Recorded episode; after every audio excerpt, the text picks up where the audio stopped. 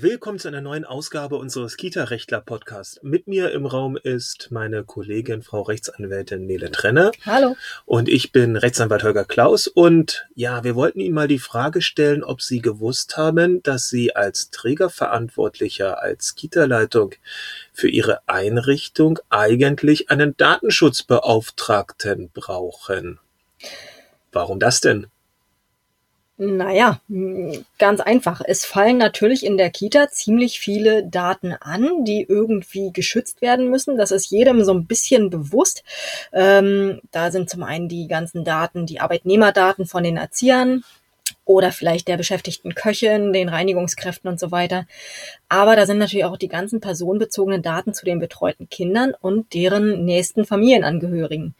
Ähm, das mag alles sein, könnte man jetzt sagen, als Kita-Verantwortlicher oder oh, aber auf die passen wir ja besonders gut auf. Wir hören ja auch immer äh, den Podcast und wir lesen auch ganz fleißig im Kita-Rechtler-Blog und wissen deshalb, was wir zu tun haben. Wozu brauchen wir denn noch einen Datenschutzbeauftragten oder eine Datenschutzbeauftragte? Das hört sich irgendwie sehr abstrakt an und das könnte man ja fast so verbuchen unter, herrje, was müssen wir denn noch alles leisten?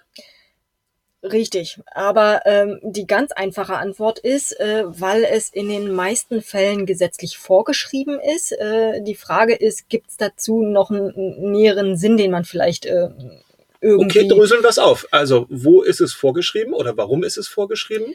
Ähm, es ist deswegen, also anders fangen wir an. Ähm, es ist vorgeschrieben, dass Unternehmen ähm, wozu auch Kita-Träger gehören Kita im weitesten gehören. Sinne. Ja. Genau, das Unternehmen äh, ab einer bestimmten Mitarbeiterzahl äh, einen Datenschutzbeauftragten bestellen müssen, wenn diese bestimmte Mitarbeiterzahl mit der Verarbeitung von personenbezogenen Daten ähm, in Kontakt kommt sozusagen. Das heißt, ähm, wenn theoretisch ähm, der, der Bürorechner nicht verschlüsselt ist in irgendeiner Weise äh, und die Reinigungskraft kommt da rein, dann ist sie theoretisch damit reinzuzählen in diese Mitarbeiterzahl. Mhm, mhm, so, das heißt, äh, bei normalen, ich sag mal in Anführungsstrichen normalen äh, personenbezogenen Daten, die nicht die zwar auch schützenswert sind, aber nicht sonderlich schützenswert, ähm, äh, nicht extrem schützenswert.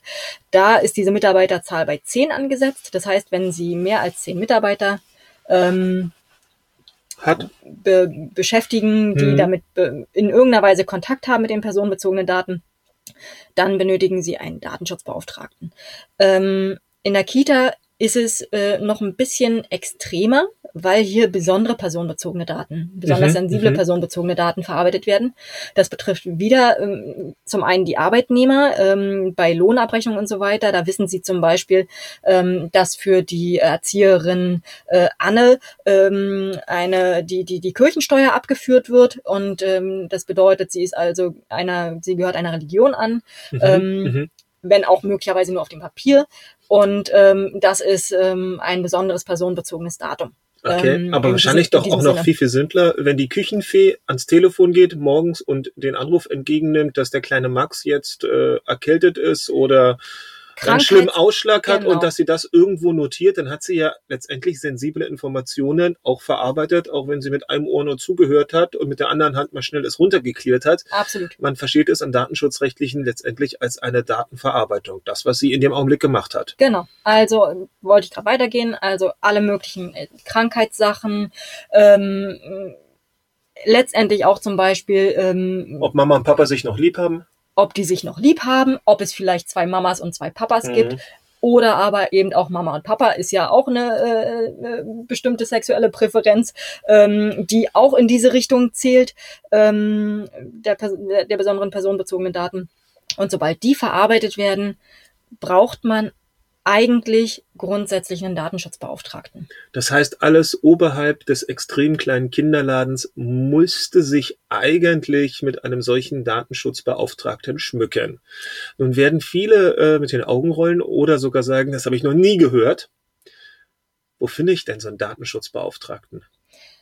Da gibt es mehrere Möglichkeiten. Entweder ähm, schickt man entweder schickt man einen Mitarbeiter, den man dafür extra abstellt, ähm, ähm, zu einer Weiterbildung und der kann sich dann also entsprechend fortbilden, äh, die entsprechenden Kenntnisse erlangen und äh, wird dann äh, dafür eben bereitgestellt und ist dann der interne Datenschutzbeauftragte. Was natürlich auch geht und äh, mit durchaus einigen Vorteilen verbunden ist, ist der sogenannte externe Datenschutzbeauftragte. Das heißt, ähm, man sucht nicht intern jemanden, den man weiterbilden muss und wofür Kosten anfallen, der im Übrigen auch einen besonderen Kündigungsschutz genießt, mhm. äh, ähnlich wie der Betriebsrat, ähm, sondern man ähm, nimmt jemanden externes, der die ganze ähm, Kenntnis schon hat, die besondere äh, Sachkenntnis und Fachkenntnis, die dafür notwendig ist, ähm, beauftragt den. Der steht dann auf dem Papier sozusagen dafür zur Verfügung, ist Ansprechpartner bei allen Fragen von äh, Betroffenen und ähm, ist der Datenschutzbeauftragte. Aber konkreter, wo finden wir denn einen solchen Datenschutz? Bei uns natürlich. Das wollte ich doch hören, natürlich. Nein, es gibt ähm, sehr viele Unternehmen, die das anbieten, die also sich als Datenschutzbeauftragte zur Verfügung stellen. Natürlich gegen Entgelt. So viel Ehrlichkeit an dieser Stelle muss natürlich auch sein. Ähm, es gibt gewisse Anwälte, die das machen. Wir gehören dazu. Ähm, es gibt, ich glaube, vom Verband her, von Verbänden her eher seltener, dass es dort sowas gibt. Aber das mag auch sein, dass gewisse Verbände ähm, auch in die Richtung sich schon bewegt haben und das ihren Mitgliedern zumindestens andienen. Ähm, was ist denn, wenn man keinen Datenschutzbeauftragten hat und dann kommt es zum großen Datenschutz-GAU in der Einrichtung? Ist das irgendwie von Vorteil, von Nachteil, frei nach dem Motto, Motto wir haben es ja nicht besser gewusst oder fliegt einem das dann erst richtig um die Ohren? Unter Juristen gibt's ja das geflügelte Wort, äh, Unwissenheit schützt vor Strafe nicht. Äh, das heißt, ähm, wenn es zum großen Datenschutz-GAU kommt, äh, wird die Aufsichtsbehörde möglicherweise eingeschaltet, also sprich der entsprechende Landesdatenschutzbeauftragte, der dann erstmal vorbeikommt in der Kita und beziehungsweise guckt, die Kita-Aufsicht, die an die dem Punkt natürlich auch zickig ist, wenn irgendwelche genau. Daten von Kindern auf einmal Füße bekommen haben und irgendwo in den Untiefen äh, des Darkspace oder Internets oder sonst wo, wo verschwinden. Immer, genau. genau. Das heißt also, äh, man bekommt erstmal ähm, relativ unangenehmen Kontakt mit der Aufsichtsbehörde, weil es gibt einen ziemlich konkreten Vorfall und äh, jetzt muss man sich erstmal erklären. Ähm, wenigstens der, Daten, der, der, der Landesdatenschutzbeauftragte als Aufsichtsbehörde wird dann erstmal fragen, gibt es bei Ihnen einen Datenschutzbeauftragten oder wie ist das bei Ihnen geregelt? Mhm. Ähm, und wenn man dann nicht vernünftig erklären kann, warum zum Beispiel gerade in dem Moment kein Datenschutzbeauftragter da war, ähm, dann kommt man in ziemliche Erklärungsnöte.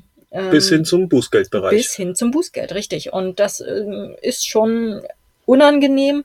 Natürlich geht es da auch ein bisschen darum, wie groß ist der Träger und so weiter. Also es wird nicht die Grenzen sind äh, einmal bis, äh, ich meine, 50.000 und dann bei einer zweiten Stufe bis 300.000. Das wird bei dem Kleinträger natürlich in dem Maße nicht passieren. Können ein paar Nullen hinten wegstreichen. Da können ein paar Nullen hinten wegkommen, genau. Äh, nichtsdestotrotz, ein Bußgeld tut immer weh hm. und ist einfach unnötig und vermeidbar. Hm. Vor allem vermeidbar, denn es ist ja auch denkbar, dass der Datenschutzbeauftragte gesagt hat, hey, so wie ihr das macht, ist das schon alles okay dann natürlich schützt auch die Unwissenheit vor Strafe, denn da konnte man sich ja womöglich auf jemanden verlassen und hat an dem Punkt, gehen wir mal vom Graubereich aus, nicht von Schwarz und Weiß, und das hätte auch der Datenschutzbeauftragte richtig wissen müssen. Aber dann kann man sich auch im juristischen exkulpieren und sagen womöglich, hey, wir sind entsprechend beraten worden, wir haben hier ohne Vorsatz gehandelt.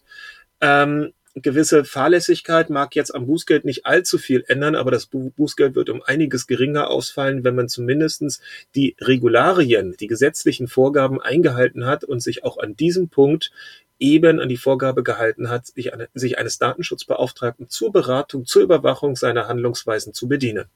Was aber, glaube ich, noch viel mehr wehtut tatsächlich als ein Bußgeld, mhm. äh, ist, dass man natürlich äh, bei solchen Sachen auch ganz leicht äh, und ganz schnell das Vertrauen verspielt, äh, was die Eltern äh, in einen haben, was die Arbeitnehmer in einen haben. Mhm. Ähm, und ich könnte mir vorstellen, dass das eigentlich eher noch weitere Kreise zieht. Mhm. Mhm. Auf jeden Fall.